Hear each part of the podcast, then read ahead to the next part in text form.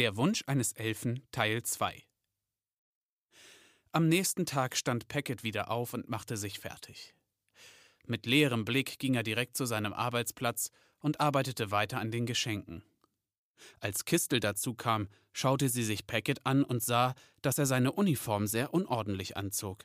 Packet, du musst dich zusammenreißen. Wer weiß, was sonst noch mit dir passieren wird, sagte sie aufgeregt, versuchte jedoch trotzdem leise zu ihm zu bleiben und richtete seine Uniform.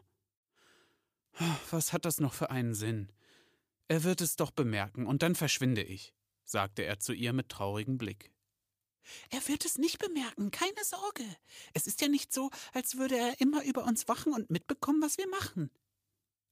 In diesem Moment schauten beide nach oben in Richtung des Büros vom Weihnachtsmann und sahen ihn auf der Veranda, wie er Packet mit ernstem Blick beobachtete.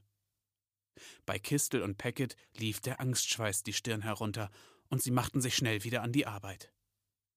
Nach vier Stunden konzentriertem Werkens war endlich wieder Mittagspause. Die ganze Zeit über wechselten die beiden kein Wort mehr, damit sie sich vollkommen auf die Arbeit konzentrieren konnten. Doch dann vernahmen sie eine Lautsprecherdurchsage. Packet wurde vom Weihnachtsmann in sein Büro gerufen. Angsterfüllt hielt Kistel ihn fest. Bitte geh nicht. Ich will nicht, dass du verschwindest. Ich will dich nicht vergessen. Er nahm ihre Hand, lockerte ihren Griff und hielt sie fest. Keine Sorge.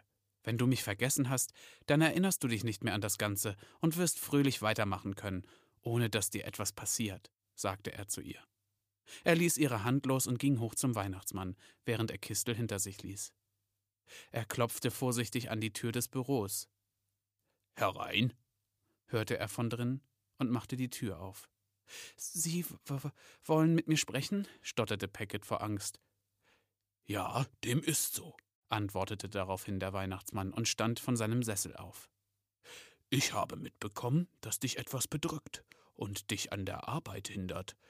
Was liegt dir denn auf dem Herzen? fragte er Packet mit ernster Stimme, während er immer weiter auf ihn zuging.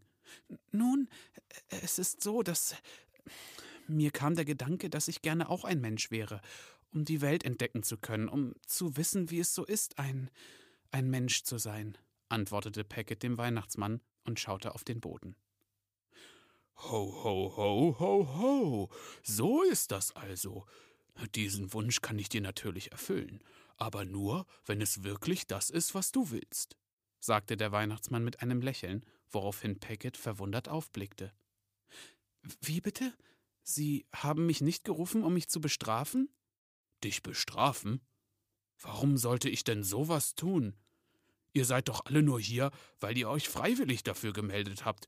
Ich kann euch natürlich nicht dazu zwingen, hier zu bleiben. Mit diesen Worten streichelte der Weihnachtsmann Packet am Kopf.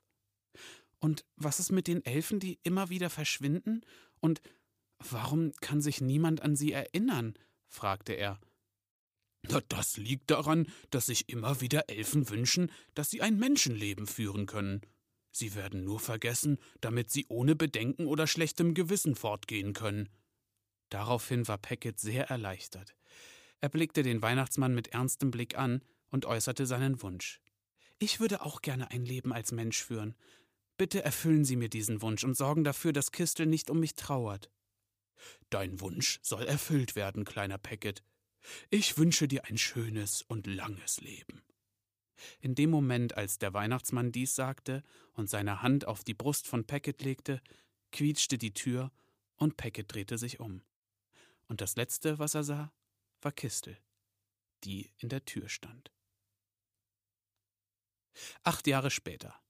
Kurz vor Weihnachten spielt ein kleiner Junge im Garten des Hauses seiner Familie, während im Nachbarhaus eine andere Familie einzog. Ein kleines Mädchen kommt zum Jungen gelaufen und spricht ihn an. Hallo, mein Name ist Kistel und wie heißt du?